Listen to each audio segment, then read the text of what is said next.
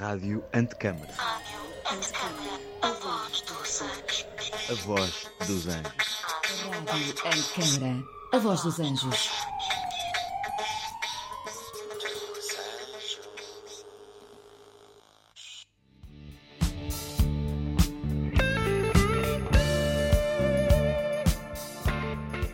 Boa tarde a todos. Uh, estamos aqui outra vez numa emissão em direto do CCB, do programa Another Brick in the Wall, que é um dos programas da Rádio Antecâmara. E hoje estamos aqui a entrevistar o Duarte Papo e o Rodrigo Rebelo de Andrade, do Ateliê Paralelo Zero. Boa tarde aos dois. Olá, Muito boa, boa tarde. tarde. Então, é assim, eu já vos conheço, mas há muita gente que ainda não vos conhece e vai passar a conhecer hoje. Como é que surge o vosso ateliê? É um ateliê que no início, se calhar o um maior destaque tem a ver com um projeto de pesquisa uh, que são as roças de São Tomé, e de repente vemos a fazerem vários tech offices uh, por Lisboa. Uh, Expliquem-me como é que isso aconteceu e como é que foi esse foco e essa mudança. Então, começo por explicar. Muito boa tarde. O nosso escritório começa, surge em 2013 Uh, precisamente como falavas, no fundo com uma série de projetos em São Tomé e Príncipe, fruto de uma investigação que nós acabámos por fazer sobre as roças, sobre o património colonial português na, naquele arquipélago, e surge de uma forma muito natural, enfim, de, de um trabalho de investigação que desenrolou em encomendas na Ilha do Príncipe para a recuperação daquele património. E agarramos a oportunidade, eu numa fase, eu Duarte numa fase mais, mais full-time e o Rodrigo numa fase part-time, que ainda trabalhava com o arquiteto Sotomora, uh, e no fundo começámos a estabilizar logo ali, a idealizar um projeto, um, um escritório de arquitetura, uh, com este desejo de intervir no património de origem portuguesa, Uh, e daí surge o nome Paralelo Zero. Paralelo Zero é a linha do Equador, portanto, geograficamente, onde começámos a fazer os primeiros projetos. Ehm, numa fase uh, inicial que conseguimos fazer alguns projetos por aí, mas fomos, uh, a nossa base está estabilizada em, em, Portugal, sobretudo em Portugal, embora se continue a fazer investigação e trabalho de intervenção no património.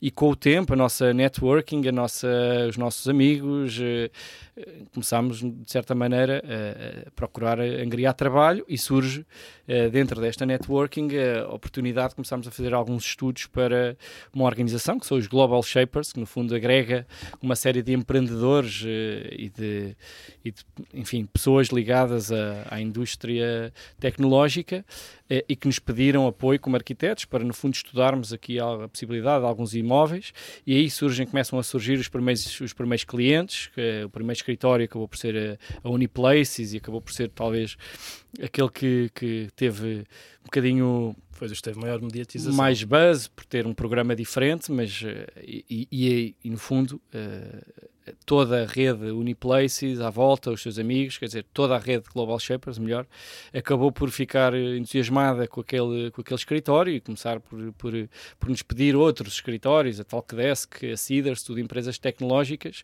uh, e que no fundo uh, acabaram por uh, dar aqui um core business ao escritório muito particular e no fundo, como nós não estamos exclusivamente focados nos escritórios, mas é uma área que nos temos vindo a dedicar porque surge de uma forma natural, digamos assim. Sim, isso era uma pergunta que eu agora encaixa bem naquilo que eu vos ia fazer, que é, vocês consideram especialistas deste tipo de escritórios e de trabalhar com tech businesses e startups? E se o fizerem, como é que vocês veem a questão de uma pessoa se especializar muito num tipo de projeto?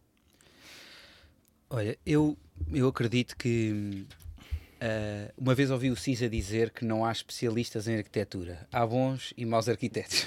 Pronto, começa aí. Não sei se subscrevo totalmente esta frase, mas, mas isto leva ao pensamento de, de que o arquiteto, quando olha para uma obra, uh, desde raiz, desde esta, esta, mais específica, faz um trabalho de síntese grande, não é? Uh, e tenta recolher o máximo de informações, tanto do cliente como de outras especialidades, para chegarmos à solução final. Um, e portanto, não obstante, eh, uma pessoa ao fazer mais do que um escritório, mais do que um tipo de programa, uh, não, não lhe vou chamar especialista, mas, mas tem algum know-how, não é? Ganha algum know-how, alguns problemas que surgiram nos primeiros já não surgem nos segundos, e, e por aí fora. E, e, e, acima de tudo começa a ganhar um tipo de linguagem, especialmente nestas, nestas tech companies, uh, startups e tudo, Uh, uma das coisas que nós reparámos desde o princípio foi que há um tipo de linguagem e de programa que é muito diferente do que, estamos do que estávamos habituados. Até quando uma pessoa faz habitação, ah, toda a gente está identificada com a lógica da habitação. Toda a gente mora em casas, não é? Quando se começa a fugir de um programa, começa-se a, a descobrir novos, novas realidades, ah, muitos inglesismos, ah, muitas ah, questões relacionadas com um programa mesmo específico. Ahm, E depois muitas vezes são clientes também, pelo menos a, a ideia que eu tenho, mais jovens e com uma noção de, de um certo playfulness na arquitetura que não aparece em muitos programas mais conservadores. Certo, mas, mas isto, eh, estas empresas, e, e estamos a falar eh, agora exclusivamente de empresas startups e, e companhias tecnológicas, porque de- depois, como até podemos falar mais tarde, passámos já para outro tipo de empresas, de corporate, e, e que, já, que já têm outra estabilidade em termos de e, e investimento no seu próprio espaço. Porque o- estas empresas startup também não deixam de ser pessoas, são novas, eh, atingiram uh, atingiram um sucesso uh, rapidamente, muito cedo, e estão habituadas ao clique, não é? É Tudo tecnológico. Então querem a obra para hoje, para amanhã, o melhor possível, para amanhã, o mais barato possível e, e, com- e à, à- à distância de um clique, que é o que estão habituados a fazer. E portanto, o tentar uh, corresponder a esta expectativa, que é difícil. uh, ah, e depois, além disso, como estão a, a uma velocidade de crescimento tão grande, hoje precisam de um escritório para 30 pessoas, amanhã precisam para 100. E, portanto, não deixa de ser uma, uma arquitetura efêmera nesse sentido também, não é? E, portanto, temos Muito que... adaptável. Vamos pegar aqui... Sim, durante né? o processo, durante o próprio processo, há uma mutação do próprio programa. Quer dizer, primeiro há, um- há uma aceleração própria da, da orgânica de uma empresa destas que se acaba por transferir também para o processo de, de criativo de um escritório ou de criação, de desenho e que nós temos que saber lidar. E, portanto, quando nós falamos numa área de especialização, não, não há uma área de especialização em escritórios, mas uma coisa é trabalhar para uma empresa tecnológica que tem muitas das vezes uma necessidade de um espaço muito repentino, porque levantou uma ronda de investimento e, portanto, tem, tem objetivos para cumprir e, portanto, tem que de repente crescer no próximo ano eh, 300% e, portanto, de repente precisa de, nos próximos dois meses de um novo espaço e não pode estar à espera de que os arquitetos tenham ali todo o tempo de, de desenvolvimento de um projeto tudo muito bem pensado, tudo muito bem desenhado, com eh, um tempo eh, que se calhar nós arquitetos desejamos e ambicionamos, mas muitas vezes não há esse tempo e, portanto, é um processo relativamente rápido.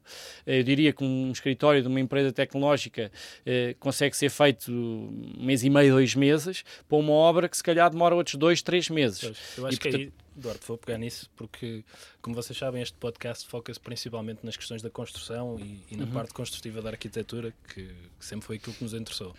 Ahm, vocês, como dizem, são projetos muito específicos, mas depois a construção em si também é uma construção muito especial. Não é um Sim. projeto Eu- eu- tradicional nesse Vou sentido. só aqui dizer uma coisa, depois que o Rodrigo, se quiser, fala. Tem um lado experimentalista muito grande, porque ao mesmo tempo, uma empresa tecnológica, por estar em permanente mudança, permite-nos a nós usarmos determinados, solu- determinadas soluções, sejam elas de, de, de- de desenho, de composição da arquitetura do espaço, desenho do espaço, sejam do próprio material de, de revestimento, de procurar, eh, de facto, eh, soluções eh, li- ligeiramente diferentes, eh, para, no fundo, em, eh, sabemos também que, passado um, se calhar 3, 4, 5 anos, esse escritório vai ser remodelado porque ou a empresa teve que sair do espaço ou porque mudou de tal maneira as suas, eh, eh, a sua forma de trabalhar que procura uma materialidade diferente. E há sempre um ajustar da cultura da cultura da empresa, ou seja, embora sejam eh, empresas de crescimento muito rápido, todas elas têm uma cultura própria. E portanto há um, é, não deixa de ser um projeto custom made eh, e feito à medida daquela cultura. Eh, que é muito diferente porque um, empresas tecnológicas, uma coisa é uma, trabalhar para uma fintech que desenvolve algo completamente eh, virtual ou trabalhar para uma empresa como a Indie Campers eh, que precisa de tecnologia para montar a sua aplicação e o seu crescimento, mas o seu negócio não é tecnológico. O seu negócio é, é aluguer de autocaravanas, é completamente analógico. Portanto, aquilo que o seu escritório transmite do ponto de vista de materialidade É é do seu produto, que não é um produto tecnológico. Já se formos para uma empresa como a Bizei, que é 360 imprimir, aquilo que o escritório reflete do ponto de vista espacial e materialidade, aí sim tem que transmitir tecnologia. Ou uma Sim. Talkdesk, eh, por aí fora. E portanto, quando falamos em construção, materialidade em si, temos que olhar para a cultura da empresa e para o negócio que a empresa faz. Uh, completando também um bocadinho a tua pergunta, eu acho que não há dúvida que uma construção tradicional é muito diferente da construção de escritórios, não é? do fital de escritório. O fital de escritório utiliza uh, soluções muito rápidas, até, dá para perceber também no, no, no, período que dura uma obra. Não é? Um apartamento relativamente grande, muito dificilmente fica, se remodela tudo em quatro meses dificilmente, é possível, mas é difícil.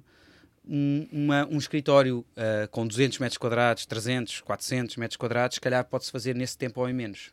Sim, sim. Pronto, isso exatamente porque as coisas estão Uh, são, é o, é, o, tipo de materiais, é o tipo de acabamentos, é uma construção de interiores. Isto está, está muito, o que o Duarte estava a falar muito do experimentalismo passa por isto. Que Sim, é... está ligado a uma arquitetura de interiores, mas sem, Sim, sem qualquer questão sem, do nome. Sem na lógica, não, a, a arquitetura de interiores com o melhor que isso tem, não é? Exatamente. Não é, não é no pensar só o, a decoração, como é que fica aquele material com aquele, mas na concepção de um espaço concepção, interior. Exatamente. Isso por acaso lembra-me agora de uma coisa que nem estava aqui na, no meu guião grande parte destas obras são edifícios alugados ou são edifícios uh... são são edifícios alugados. Temos um caso ou outro em que é propriedade da empresa mas é muito raro. São Portanto, empresas alugados quando um, um, cliente ou um promotor nesse caso parte para um projeto deste já parte com uma expectativa que aquilo é efêmero tem um, um determinado sim sim e essa é talvez a parte mais ambígua deste tipo de intervenção que são projetos interessantes experimentais que nos permite até do ponto de vista de, da nossa eh, daquilo que é o reflexo da cultura do nosso próprio escritório, do desenho, etc.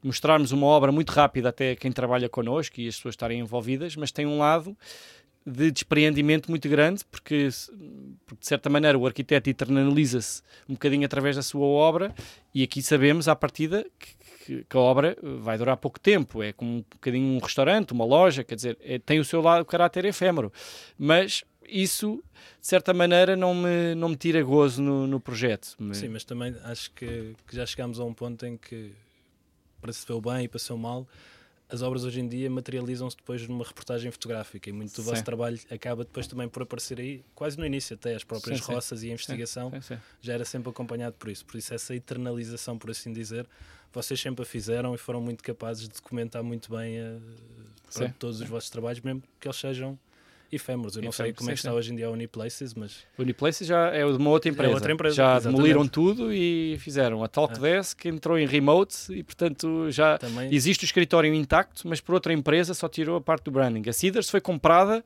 ah. que é uma empresa de crowdfunding, foi comprada por uma outra empresa inglesa e, portanto, uh, tem um grande uh, slogan, uma grande sinalética, com umas letras uh, muito bold, Cedars, com um material muito cru. Eh, em Valcromate e eh, não faz sentido nenhum agora naquele espaço, mas as pessoas adoram o espaço e não querem tirar, não, quer, não se esquecem dessa marca Cedars da, da sua empresa, portanto não querem retirar isso. É engraçado. e vocês foram convidados alguma vez a voltar a intervir num desses espaços ou ainda não aconteceu? Sim, sim. E acontece muitas vezes, em quase todos. Uh, temos que trabalhar sobre a nossa própria intervenção, mas numa lógica de ampliação ou de alteração desta lógica programática. A Indie Campers pediu-nos para, olha, nós de repente precisamos de crescer o nosso departamento de apoio ao cliente, de custom, uh, precisamos de crescer o nosso departamento de marketing, como é que os espaços conseguem fundir, como é que conseguimos fazer isto de uma forma inteligente e, de certa maneira, razoável, do ponto de vista de, de tempo, de custo, etc. Portanto, também temos este lado que somos, que é, para mim é talvez a parte mais interessante, é eu sou um braço direito do, dos nossos clientes. E portanto tenho uma relação com todos eles extraordinária na medida em que eles não fazem, não espetam um prego sem perguntar ao arquiteto, quer dizer, não vão ver outros espaços e neste momento, por exemplo, estamos a apoiar algumas empresas na procura de novos espaços para o seu crescimento, até espaços fora de, de, de, de Portugal, quer dizer, quando nós fizemos os escritórios da Talkdesk em Lisboa, o CEO da Talkdesk pediu-me para ir a São Francisco dar-lhes uh, alguns uh, uh, intervenção no próprio escritório em São Francisco, na medida em que ele queria aproximar as duas culturas que são muito diferentes, a portuguesa e a americana, e o escritório no São Francisco é só americanos, e eles querem, mas nós precisamos de uniformizar. E portanto vimos o escritório em Lisboa, gostámos tanto, que o que é que podemos fazer para parecer igual, ou para parecer parecido, que soluções é que nós podemos implementar. A Indie Campers é exatamente a mesma coisa, e, por exemplo, a Indie Campers estão a querer, em todos os seus depôs, onde as pessoas deixam as carrinhas, ter uma identificação igual à do seu escritório. Como é é que nós, enquanto arquitetos, o que é que nós sugerimos e, portanto, depois dá-nos aqui um lado que temos de trabalhar com designers, temos de trabalhar com outras áreas da criação que não a arquitetura, que também, também tem o seu Também é lado interessante. também é interessante. E para além da parte de projeto, porque é uma parte muito importante, depois isto passa tudo para a obra. Eu sei que em experiências anteriores, eh, acho que foi em experiências residenciais, vocês chegaram a gerir a própria obra muitas vezes. Eh, Com os escritórios já alguma vez tomaram essa opção em fazer subempreitadas diretas ou têm-se apoiado muito numa rede de, aí sim, quase de especialistas de fit-out? Não sei, queres falar? Queres falar? Eh, nós, nós só experimentámos uma vez fazer esse, essa, essa solução eh, de, de, de puxar para nós toda, toda a gestão da empreitada e, e, e não acho que fomos especialmente felizes porque eh, não sei, tem a ver se calhar com se calhar tem a ver com, com, com a nossa cultura também como arquitetos. Podemos estar, gostamos muito de obra. Eu, eu, eu, eu vou fazer aqui um- uma confissão. Eu, quando estava a part-time, uh, surgiram, começaram a aparecer os escritórios. O Duarte geria, geria mais o, eh, eh, eh, esse- esses projetos e, e dedicou-se mais a esses projetos. E eu, na minha cabeça, e confessei pontualmente, às vezes confessava ao Duarte, que que a nossa ideia era não ficar preso aos escritórios. Porque, olhava para os escritórios, se calhar até com um certo preconceito, a forma como. Porque um arquiteto tem, idealiza cons- construir construção nova, até mais do que recuperação. Construção nova é que identifica o arquiteto. E eu vinha assim, se calhar, um bocadinho deslumbrado nessa, nessa ideia, e, e imaginava que o escritório ia evoluir a um ponto de que já eh, que o escritório, a Paralelo Zero, ia evoluir e ia ter novos, no- novos, novas encomendas ao ponto de não, de, de não precisar de fazer escritórios. Hoje em dia tenho uma opinião radicalmente diferente. Eu não olho nem como isto sendo uma coisa menor, antes pelo contrário, nem me preocupa isto ser efêmero, porque eu acho que ah, o, uma também há arquitetos que só fazem stands para feiras. Não é? Sim, sim. E tem, tem a riqueza, é, é- isso é do mais efêmero que há, é? Dura ali uns dias. Ah, ah, o exercício, o exercício que está por trás é que, é que, nos, é que nos enriquece muito mais do que, do que depois, depois para a frente. E portanto, o, e a obra, e isto dá a oportunidade de fazermos obra. E a obra é aquilo que nós eh, temos vindo ao longo dos anos a, a constatar, é aquilo que nós mais gostamos de fazer. Não, não gerir a obra, mas estar na obra. Pronto. Acho que é onde se aprende mais. Uh, nós aprendemos muito e voltamos aqui àquela pergunta do know-how dos especialistas de escritórios. Aprendemos muito em fazer vários escritórios, um atrás do outro, e isso acabou por consoli- consolidar algumas, algumas ideias de, de construtivas. Uh, e um bocadinho respondendo, concluindo também a tua pergunta, existem empreiteiros especializados só nisso, não é? Quer dizer, uh, não- um empreiteiro de construção civil normal que recupera apartamentos e, recupera- e faz prédios e tudo, não tem a mesma capacidade de resposta que um empreiteiro que, nem vice-versa, depois para as outras áreas, que um empreiteiro dedicado a fit-outs de escritório. Pronto, já tem a sua linha de produção, já tem su- o seu resultado, os seus contactos com fornecedores, já tudo tão, tão estudado. Por isso é que a obra é rápida, não é? Sim, sim. Há muito. ele- Primeiro, trabalha com materiais também já eles por si, uma, uma construção mais seca, uma construção mais modular e mais rápida, que já, Exatamente. já leva a esse tipo de. Sim, De rapidez. Não é, não é propriamente modular, quer dizer, recorre naturalmente a tudo que é materialidade, de gessos cartonados, Sim. não é? Mas quando, tens a- quando queres produzir umas divisórias de madeira, quer dizer, tens, não vais para uma solução de carpinteiro, vais para Sim. uma solução de uma marca que desenvolve uma solução de divisória em que nós, enquanto arquitetos, já sabemos o que é que podemos personalizar, o que é que podemos alterar, mas que também que nos dá a garantia do ponto de vista acústico, do ponto de vista de resistência, quer dizer, tem um a- a- escritórios têm experimentalismo, mas não tanto, não é? Não, não, não nos pomos a experimentar soluções que depois nos podem eh, enfraquecer a nós enquanto na nossa consistência de desenho, não é? E eh, é interessante é que nós procuramos sempre alguma qualidade, alguma não, procuramos sempre qualidade de desenho e que a, obra reflita qualidade espacial e qualidade de desenho. E, e isso vê-se muito na- naquilo que são as intervenções de escritórios. Hum, há muitas pessoas que, que veem o nosso trabalho, identificam-se muito, Uh, mas alguns não querem, porque o que querem é uma coisa muito mais banal, muito mais clichê, muito mais. não estão tão preocupados se, com alinhamentos e com, com coerências de, de, de, espaciais e com remates e com desenhos espaciais que reflitam alguma qualidade. Não, estão preocupados em fazer uma obra o mais barato possível para se mudarem daqui a dois meses. E, e portanto gostam muito da nossa obra, mas acham que desvalorizam também aquilo que é. Uh, uh, o trabalho de um arquiteto. E, portanto, aí nós também não, não, não avançamos muito. Quer dizer, eh, gostamos de que a responsabilidade que nós temos seja a responsabilidade do desenho do espaço naturalmente uma coordenação com, com, a parte da engenharia, com a parte do empreiteiro, porque muitas vezes nestas obras não há espaço para estarmos aqui a perder tempo com uma fiscalização que anda aqui a varrer eh, mapas de trabalhos e, e, e a fazer a, a, verificação de autos, porque a obra não comporta essa, essa, essa, essa esse tempo, quer dizer, não, não, não comporta fazeres uma reunião semanal em que tens uma semana para responder a um tema da obra e vais para o escritório rever. Não, a resposta tem que ser naquela pela tarde. E, portanto, a aceleração que existe da empresa é transportada para o processo. Volto um bocado a repetir. Sim, isso, são isso, mecanismos diferentes da. E sim, nem todos os arquitetos têm o jogo de cintura.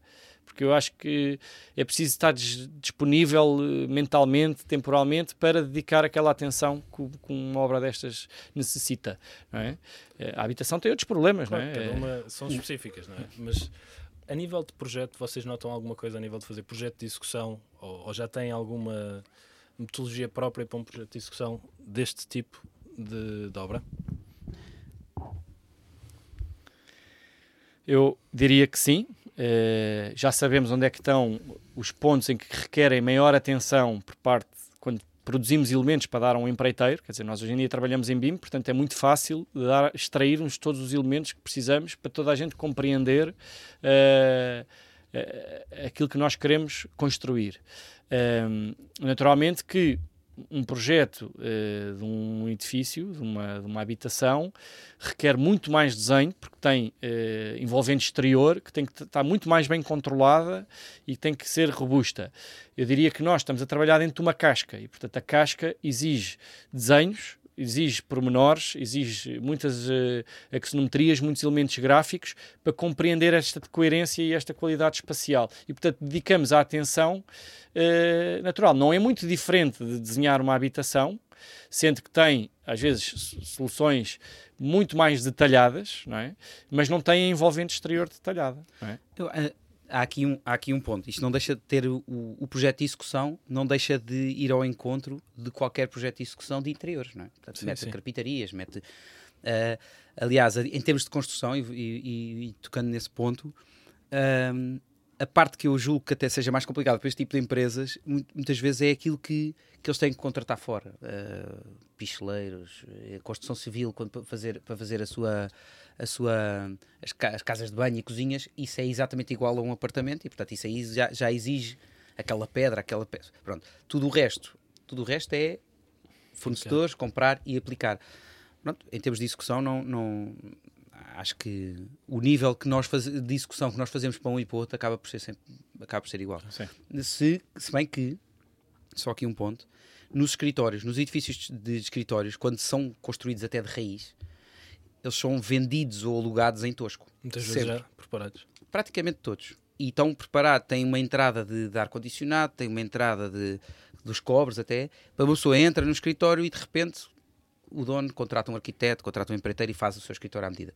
E portanto, isto aplica-se em quase tudo. E portanto, no, nos, nos, edifícios de escritórios, muitas vezes nós chegamos é já com um escritório aplicado e não dá para pôr uma. Ah, põe aquela divisória para ali e outra para lá, porque há um sistema de ar-condicionado e esse sistema de ar-condicionado tem que cumprir com o open space, mas se eu fizer um, um, um, um, um pequeno gabinete, também tem que cumprir nesse gabinete e não pode ser o mesmo, seguramente. Não é? Há muitas heranças que se há herdam. Heranças. Há heranças. Nós temos que lidar com heranças também. Mas eu diria que as heranças não têm. Nós já, já fomos mais conservadores. Por exemplo, eu recordo-me que o primeiro projeto da, da, da Talkdesk foi. Era um antigo Banif Investimento, assim, muito datado, madeiras escuras, umas divisórias espanholas caríssimas, que era uma marca que era a Clestra e, e, que tinha custado 4 milhões de euros em, em mil metros quadrados. Portanto, o, o, quando nós uh, vimos o espaço, o cliente disse: mas esta obra custou tanto, vocês vão demolir. E, e, está aqui um dosear também de uma gestão de esforços financeiros. E, por fora. e portanto, nós aí lidámos muito com aquilo que era a herança do espaço e, portanto, tivemos que lidar muito com isso. Hoje em dia, a nossa, diria que a nossa intervenção acaba por, de certa maneira, demolir tudo do interior Sim. e voltar a construir. Mas muito também porque o requisito do cliente assim vem e porque nós somos mais seletivos relativamente ao resultado que queremos do nosso trabalho. Uma coisa é começarmos em 2013 com uma obra eh, com um determinado budget, hoje em dia é as pessoas vêm ter connosco e queremos aquela qualidade. Aquela qualidade não permite nós estarmos a lidar com umas paredes de gesso existentes e fazermos uma alteração às infraestruturas que vai sempre ser uma solução deficiente. Não, implica só investimento. Ponto, só pontualmente é que isso poderá ser aproveitado. Claro. Nós agora, por acaso, se calhar aproveitamos esse momento de herança e de, e de trabalho quase de bisturi para tentar recuperar e para pegar num, num dos projetos que vocês estão neste momento a concluir, que é o Palácio das Chagas, já para um cliente corporate, que é a BCG, e onde, no fundo, o vosso trabalho de escritórios é um trabalho muito diferente, porque nada naquele edifício, de certa forma, era efêmero. Já eram coisas muito estabelecidas e que requereu quase, é quase uma espécie de uma volta ao primeiro, à vossa primeira pesquisa e trabalho e interesse do património. É, é isso é interessante por acaso. O, o, o, aqui entra um problema. Este edifício, o Eduardo depois há de explicar isto também melhor, mas há uma. Este edifício tem junto aqui um, um tudo, tudo aquilo que nós, contrário daquilo que tivemos a falar aqui. Não é uma arquitetura de interiores necessariamente porque mete, mete muita atenção à construção civil e, e, portanto não é, não é uma empresa que, que, está habituada a fazer divisórias que se entra num palácio e, e, e faz. Tivemos de ter imenso cuidado com a recuperação do palácio e já tinha sido feito, já tinha sido intervencionado, já era um escritório uh, há 20 anos. Uh, a intervenção, uh, a nosso ver, não, não, foi bastante, não foi assim tão feliz e, e portanto havia, eh, teríamos que re refazer o escritório e recuperando um bocadinho a dignidade ao palácio. Um bocadinho, o máximo possível. Pronto. E isto é muito difícil porque porque mexe com muitas coisas, mexe com muita. Há muitas instalações, muitas infraestruturas, muitos requisitos, e isso é muito complicado. Já são muitas camadas. É muitas, muitas camadas. Muitas camadas. Mas, mas tivemos imensa, imenso gozo nesta obra por, por várias razões. Uma delas há um piso inteiro que é completamente livre e deu para fazer aquilo que fazemos sempre num, num escritório, que é do zero montar um escritório. E depois nos pisos de baixo havia frescos que foram recuperados, havia tetos que, que eram modulares, que nós recuperámos os tetos em gesso. Portanto, tentámos, tentámos jogar aqui com tentámos jogar aqui com, com, a, com a herança, uh, tentar recuperar a dignidade àquele palácio da melhor forma. Pronto, mas uh, Sim, no fundo foi isso. Aí foi é, claramente na, na, resgatar um bocadinho os valores do palácio em elementos fundamentais, em carpintarias, em guarnições, em, em frescos, como dizia o Rodrigo, em tetos eh, com, com fasqueados, dizer, tivemos que recuperar tudo isso porque o cliente e o próprio proprietário, que são, também era outra entidade que intervia, não dão valor e, portanto, para eles não, não há problema de instalar um, um monosplit eh, pá, em, em, em, unidade split num, em cima de um fresco, quer dizer, com a DGPC cair-nos em cima, não é? Com, com nós arquitetos ter que educar um, um cliente e um proprietário, foi desafiante, sabendo que a nossa intervenção para o programa que o cliente nos estava a dar, também tinha ele que ser efêmero, ou seja, eh, tinha que parecer efêmero, porque na realidade nós não tivemos que descolar tudo das paredes originais e do teto original. no fundo, nós fizemos salas de reunião em salas de fumo, que são salas com, com muito trabalhadas do ponto de vista de tetos, tetos em madeira, eh, com lambris em madeira, com uma série de, de, trabalhos de marcenaria e portanto como é que tu instalas uma, uma, uma sala, duas salas de reunião dentro, dentro desta, desta uma sala grande com pé direito de 4 metros e meio ou de 5 metros, quer dizer, tivemos que construir uma caixa dentro da própria caixa e essa caixa não tocar nas paredes, não tocar no teto uh, qual é que é o equilíbrio certo para num, num, num, palácio ter um pavimento que acusticamente funciona mas que não parece um hotel, um corredor de um hotel, quer dizer, como é que tu geres a iluminação quando tu não vais ter ter iluminação suspensa em, em tetos fasqueados, quer dizer, é um assassínio. Como é que tu geres a passagem de infraestruturas de, de até de elétrica, toda a cabelagem, num, num, edifício super sensível em que tens cantarias em pedra, portanto, e lambris em pedra, em que não consegues fazer um roço. Portanto, tivemos que fazer aqui um trabalho, de, lá está, de, de, de, costura, quase de orives, dizer onde é que, são, onde é que é as zonas essenciais, e, e sensibilizar o próprio empreiteiro para E, isso. não- não é? e há aqui, um, e há aqui uma, uma- um, lado, um lado difícil nesta obra que é nós nem estávamos a fazer recuperação porque não foi isso que fomos contratados para fazer. E às vezes esta coisa de educar o, o, o, o- cliente, o cliente contratou-nos para fazer um fit out de escritório, não é? Eh, nós não estávamos a fazer recuperação. Por outro lado, nós não podemos fazer um fit out de escritório sem fazer um bocadinho, um bocado de recuperação, porque aquilo é um palácio. E, portanto, nós nem, nem conseguimos intervir ao, ao nível, ao- a fundo na, na, na construção civil, na recuperação total, porque tivemos que continuar, aquilo tem que continuar a ser um escritório e na lógica de escritório, como também não conseguimos, como também não podemos fazer meramente um fit out de escritório. Portanto, aquilo é, foi realmente uma receita difícil, mas estamos super orgulhosos e acho que todos estão, acho que o proprietário está super orgulhoso e acho que os o cliente também está, está, está super contente e no limite até eh, vou- gosto sempre de bater nesta tecla, é o que nos interessa, não é? Interessa Exatamente. Uh, o, o- nosso trabalho só é bem feito, não é quando está bem, é quando está bem e o cliente está contente. Pronto, essa é a. Essa é a porque, porque, porque só o cliente ficar contente e aquilo não estar bem, às vezes é, é pena. Quando, quando está bem, mas o cliente não está contente, também é pena. Porque, Também de certa forma não está bem. porque não está bem, não é? Não chegamos, não chegamos a, a- a convencer e a, e a- levar aquilo que realmente interessa uh, àquilo que, que realmente o cliente quer. Pronto, é nesse sentido. Nessa obra, já agora, porque ela tinha também tantas camadas, o tipo de empreiteiro que interviu no- na obra foi semelhante ou parecido ao tipo de empreiteiros que interviu em projetos anteriores Foi, foi semelhante, ou seja, foi um, um- que neste caso até foi um, um projeto com um processo particular, porque sendo uma empresa com uma cultura americana, eh, os arquitetos tiveram que aparecer, foram selecionados e tinham que vir com um empreiteiro. Portanto, antes de sequer do projeto existir, e tinham logo que dar um planeamento, e tinham logo que dar um, um budget. Portanto, é, foi super desafiante e muito difícil. E, portanto, tu não arranjas um empreiteiro que possa estar durante quatro meses eh, a orçamentar e fazer planeamento sem, sem a garantia de que vai fazer o, que vai fazer o projeto. Não é? Eh, e, no fundo, esse empreiteiro acabou quem aceita esse desafio foi um, um empreiteiro que está habituado a fazer fit-out, também era uma obra que lhe interessava, eh, do ponto de vista do cliente, do ponto de vista do próprio espaço, mas tivemos que estar muito, muito, muito, muito presentes. Felizmente, eh, eh, este palácio é muito perto do nosso escritório, que é no Chiado, e portanto nós, eu praticamente residia no palácio, para dizer, pá, vocês não podem dar cabo dessa guarnição, atenção que esse remate é diferente do piso do lado, é diferente da sala do lado, porque o rodapé é diferente. Reparem, nós tínhamos pá, aí 35 soluções de rodapé diferentes dentro do mesmo palácio. E portanto, explicar ao a um empreiteiro de fit-out que ele tem que fazer um rodapé, repor o rodapé original que é diferente da da sala do lado, quer dizer, chamavam-nos, e sendo o cliente e o próprio proprietário sem perceberem isso, chamavam-nos todos os nomes, estes arquitetos são malucos, isto é uma revisão de projeto, isto é, isto é um...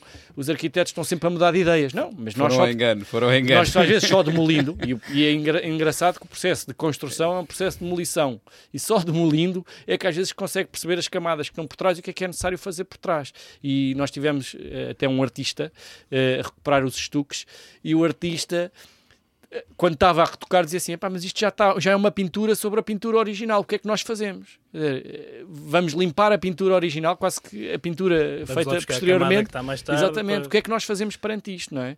Eh, com, com um budget apertado, com, com um planeamento apertado, com penalizações para o empreiteiro, isto tudo é desafiante num projeto desta Sim, natureza. E neste projeto aqui provavelmente já tiveram a intervenção de uma fiscalização, ou continuaram a mesma. Sim, e felizmente. Felizmente, ma- mas mais não. O arquiteto é que tem os desenhos todos na cabeça e todo, toda, todo o projeto na cabeça. A fiscalização eh, às vezes está mais focada em a, a ir buscar eh, quantidades a mais e quantidades a menos do que propriamente olhar para a solução de projeto. Senão não havia os erros de obra que acontecem, não é?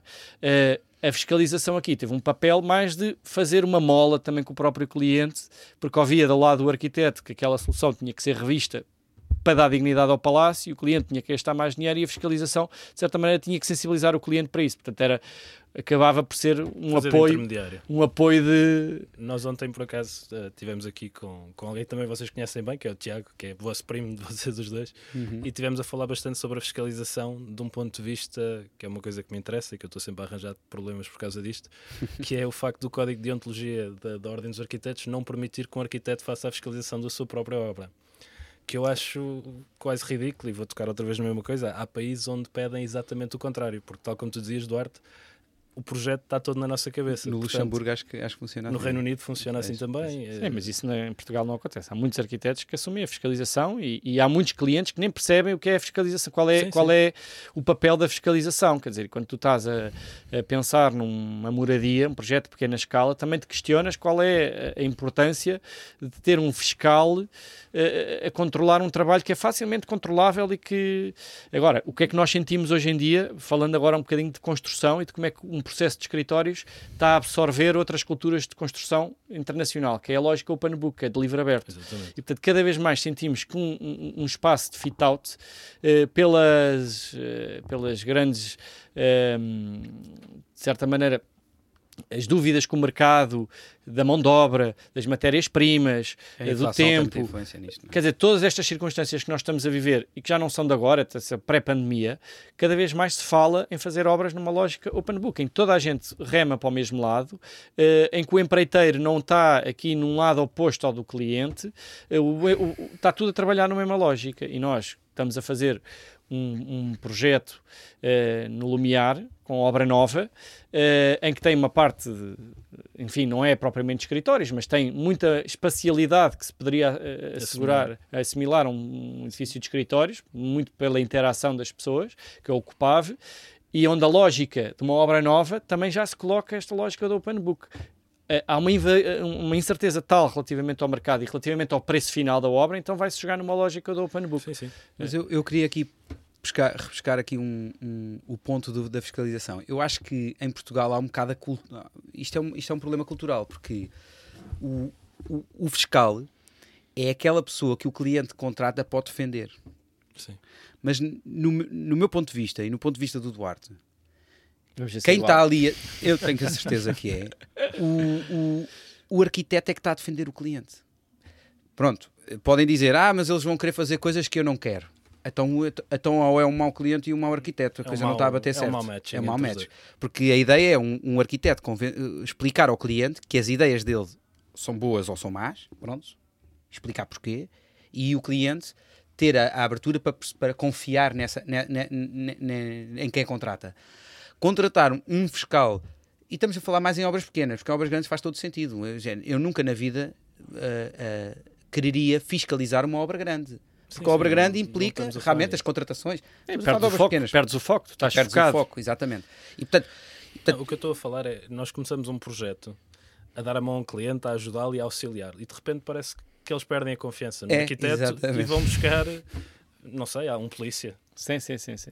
Mas, mas eu, eu diria que. Mas isto é uma questão cultural. Isso é uma questão cultural e é assim. eh, outra, outra frase que eu gosto muito de, de aplicar é: não há eh, eh, o melhor, o melhor a melhor obra que pa- se passa necessariamente por um, bom, por um bom cliente. E se um cliente não for bom, é difícil que a obra seja boa. É mesmo difícil. Porque não permite a que o pensamento seja coerente, completo, e não estamos a falar de preço, porque um, um cliente muita- muitas vezes qual é que é o- a grande questão do- dos clientes? É o preço. Eles é que pagam, na verdade, é? E temos que ser sensíveis a isso, é? Mas, mas aqui é que está o problema do preço. E quando há a desconfiança, porque o arquiteto vai encarecer o, o- a obra, é, é não, e isso nota-se logo, nota-se logo, logo, logo na- na- nas propostas de honorários. Quando querem negociar muitas propostas de honorários, em vez de estarem a investir, eh, nós estamos sempre a dizer isto, não é? O, o- um- investir no- nos honorários do arquiteto é, é, é, é obrigá-lo a estar mais dedicado. Quanto mais, quanto, quanto, se a pessoa confia no arquiteto, paga os honorários que ele pede e ele está dedicado à coisa. Se está ali a negociar e tudo, é o quê? Estão a, estão a querer que a pessoa faça o mesmo serviço, não é? Eu não É um concordo muito com essa ideia de, de ter um polícia e de repente perde a confiança, porque a quantidade de vezes que todos nós recebemos chamadas do cliente a dizer atenção, olha Duarte, agora tenho aqui a porta a empenar, o que é que fazemos? Não sei. Pá, Vai lá ver, quer dizer, podes dizer, vai a falar com a fiscalização, eh, mas na realidade o cliente liga-nos a nós. E, portanto, Mas quem devia lá ir nesse aspecto então é...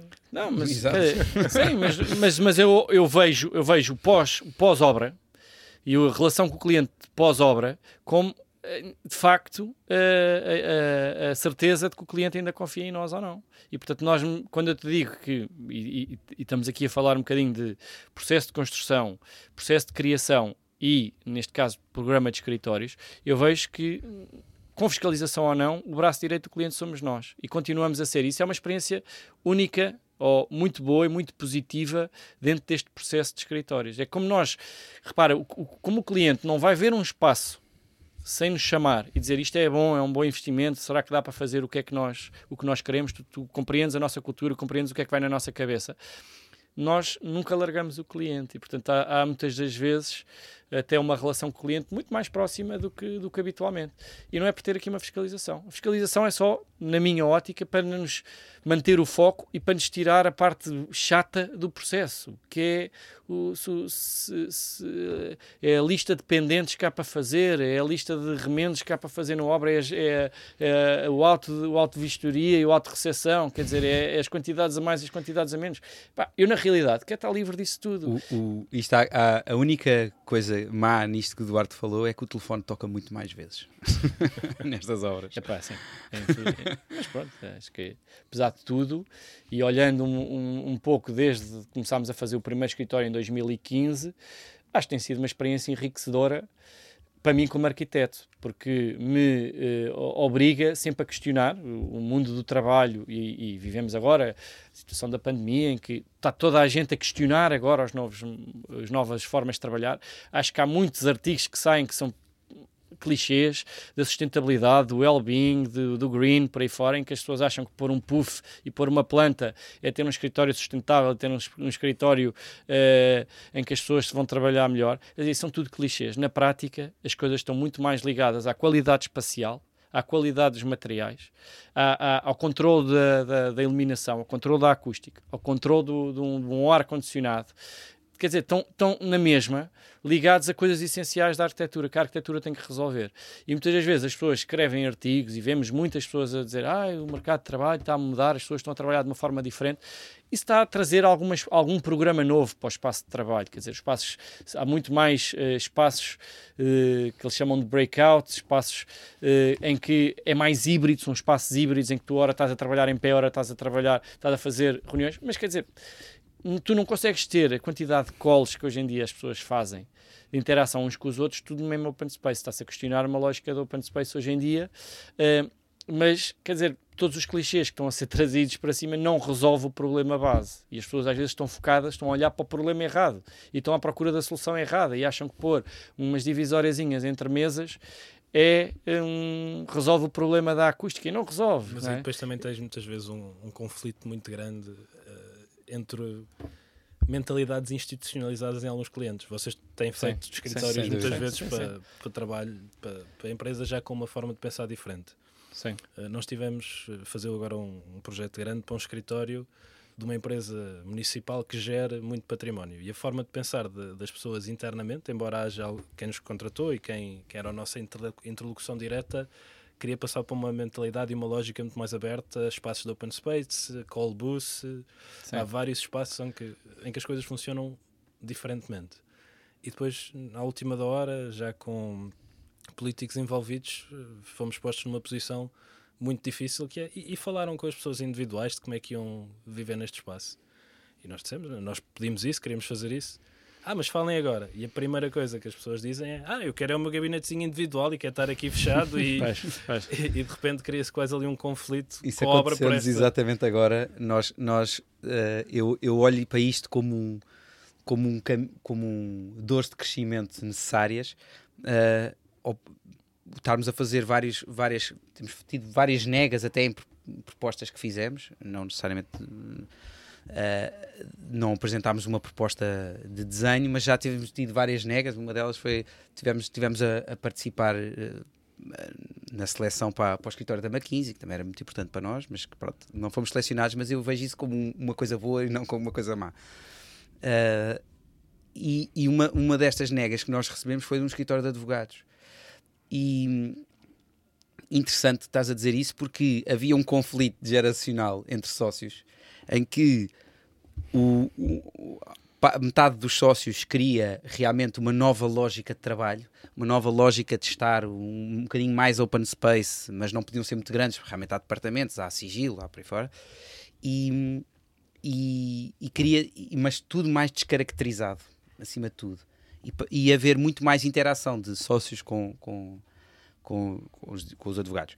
E, e, eu- e- de repente o choque geracional foi os sócios mais velhos estavam habituados a, a ter o seu gabinete, a sua lógica fechada de sigilo, de não podem ver o que eu, o estou a fazer, com que cliente é que eu estou a falar, e de repente o- uns queriam abrir muito, outros queriam fechar muito, e eu não, não, não, não, não fiz juízo nenhum de valor, acho que são, as duas lógicas são super válidas. Ahm, mas aconteceu esse, esse, esse choque geracional e portanto e esta lógica, a, a nova maneira de trabalhar está a dar hum, está a mexer com as pessoas naturalmente não é? há pessoas que estão dispostas a isso outras que não A E é um nossa, geração, a nossa geração nasceu no open space, não é? Eh, abaixo dos 40 anos, eh, de uma forma globalizada, em quase todas as indústrias, as pessoas trabalham numa lógica aberta.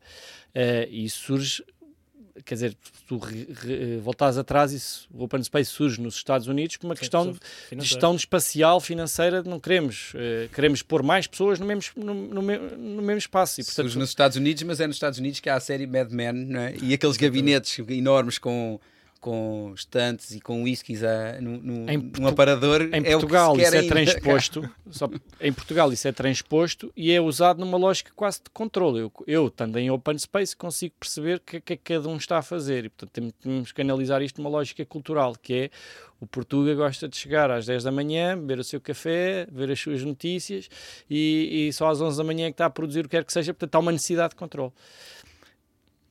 Isto, isto é o que acontece. Hoje em dia isto ainda está mais misturado a partir do momento em que tu trabalhas numa cultura Google, que é, tu estás aqui, vives o teu escritório como se fosse a tua casa, podes estar a jogar ping-pong e matreques e podes estar aqui na tua vida e no teu, no teu Facebook, que foi uma coisa que nós não lidámos quando entramos no mercado de trabalho, desde que o trabalho apareça feito. Portanto, está a- a mudar a lógica de controle do próprio trabalhador. Tu podes trabalhar onde quiseres, em casa, no open space, na, na copa, na casa de banho, se quiseres, desde que o trabalho apareça feito. E, portanto, está-se agora a mudar para uma cultura de, pronto, de confiança e de, de- de confiança e de, de- de objetividade Mas relativamente àquilo que tu produzes. Como é que se produz, como é que se Sim. faz o projeto, como é que Nós no nosso escritório, nós não temos gabinetes. Não é? Os arquit- Nós gostamos de estar a trabalhar. n- noutros escritórios em que trabalhámos, os sócios tinham o seu gabinete. Pronto, iam à sala desenhar, falar com os arquitetos, mas tinham o seu gabinete. Nós não temos esse gabinete e nem queremos ter esse gabinete. Queremos estar ali a trabalhar diretamente com os nossos colaboradores. E isso é uma lógica nova, de- diferente da, da, da que era antigamente. Pronto. Ah, obrigado. Eu acho que nós estamos já aqui a chegar aos 45 minutos, isto já está a ficar bastante longo. Já ninguém Eh, te está a ouvir. Não. acho que estão a ouvir e acho que está, está a ser uma conversa bastante interessante. Fugimos um bocadinho às vezes a alguns temas, mas eh, eu estou bastante contente com o resultado de tudo. Obrigado. Ainda bem. Ah, se fosse só aproveitar antes de nos despedirmos para vos perguntar e voltando a trazer outra vez eh, que é aqui que o papel precisas? do O que é que arquiteto precisas aqui dos amigos arquitetos? Diz lá. Mas não, queria só. Muita gente que nos ouve são, são estudantes de arquitetura, porque o, o tema e o nosso podcast sempre tocou um bocadinho mais na materialidade da coisa e no papel do arquiteto na obra. Ah, E eu, se calhar, ia-vos pedir só para fazer um apanhado e voltar aí, que é a nível deste tipo de projeto, que é um projeto que é feito, como já falámos, relativamente rápido e que depois também tem uma obra bastante rápida. Como é que vocês definiriam em duas, três frases o papel do arquiteto quando ela passa para a obra?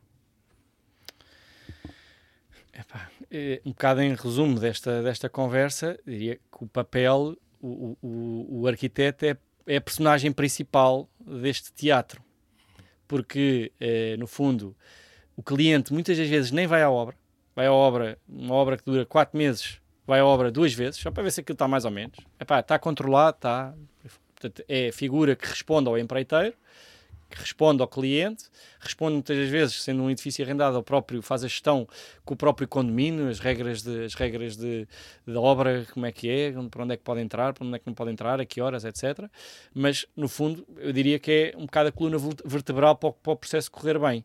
Eh, tenho visto muitas das vezes obras de escritórios acontecerem sem a figura do arquiteto e a coisa também não correr bem de nenhuma perspectiva, nem para o empreiteiro porque as coisas não estão definidas, nem para o cliente porque não há um orçamento, não há uma base de desenho eh, eh, eh, definida e portanto é uma incerteza grande. O arquiteto aqui desempenha um papel que eu acho que é que, de certa maneira bastante eclético, mas que, que eu acho que é essencial num processo da obra. Quer dizer, não imagino uma obra sem o arquiteto. Dizer, até, até do ponto de vista relacional, eu acho que as coisas, aquilo que mais gozo nos tem trazido ao longo destes anos que trabalhamos, não tem a ver só com o resultado da nossa obra, do nosso trabalho, tem a ver com uma questão relacional. É, é na relação que tudo se joga. O problema não está, e os problemas de obra também não são problemas construtivos, técnicos, são problemas humanos. As coisas dão porque é o, o tipo do pelador que está a refilar com o carpinteiro, ou o carpinteiro a refilar com o tipo do pelador que não deixou a parede direita, e o barrador que não sei o quê, e o pintor que não sei o que mais. Aproveitando que hoje é o dia da criança, dia internacional da criança, muitas vezes, e nós passamos muito tempo também em obra, parece que estamos a lidar muitas vezes com problemas da creche. Com birras. Não, não, mas eu já tive várias situações em que pessoas que são incrivelmente profissionais decidem parar de trabalhar um ao lado do outro porque o não sei quantos usou este espaço e agora não me deixa ir lá não fazer não sei e o quê. E houve música pimba. Deixa-me só um bocadinho respondendo à tua pergunta, e já que disseste que, havia, que há muitos estudantes que ouvem estes podcasts, uh, dizer uma coisa que eu acho importantíssimo que, que eles ouçam: é que a boa arquitetura não é. A boa arquitetura é acima de tudo boa construção. É muito mais do que um desenho e um, e um, e um gesto criativo. E, e, uma fotografia. E um gesto criativo. E portanto uh, eles eles que constatem isso em todas as obras que eles acham que são boas uh, vão ver que construtivamente são bem feitas. E portanto é preferível uma coisa ser bem construída do que, do que, do que bem desenhada. Isto é, é a base e dentro do nosso, do nosso trabalho é muito difícil num escritório, que é uma coisa efêmera e rápida, fazer algo robusto e, e ser muito bem construído. E aqui é que está a grande, o, o, o grande uh, pendor do, da balança. É nós temos que estar permanentemente ativos e, e, responder rapidamente aos problemas e responder rapidamente ao empreiteiro e estar o mais possível na obra para efetivamente a, a, a, construção ser boa, ser bem, bem construído, ser bem rematado, ser bem, bem concluído. E, porque no fim, no fim do, do, do dia é isso que conta. Não é se aquela ficou, aquele rasgo ficou mais bem feito ou se aquele ficou com aquela cor ficou melhor. É, é, é a boa construção. E isto é a qualidade daquilo que é se a qualidade. É a qualidade. Exato. Então pronto. Muito bem. Obrigado, Duarte. Obrigado, obrigado Pedro. Foi obrigado. Gostamos muito por mais uma edição. Até amanhã. Obrigado. Até à próxima. Até à próxima.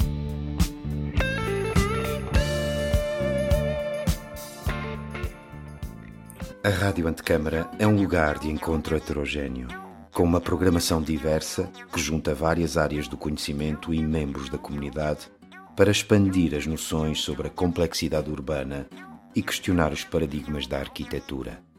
Um projeto com curadoria de Pedro Campos Costa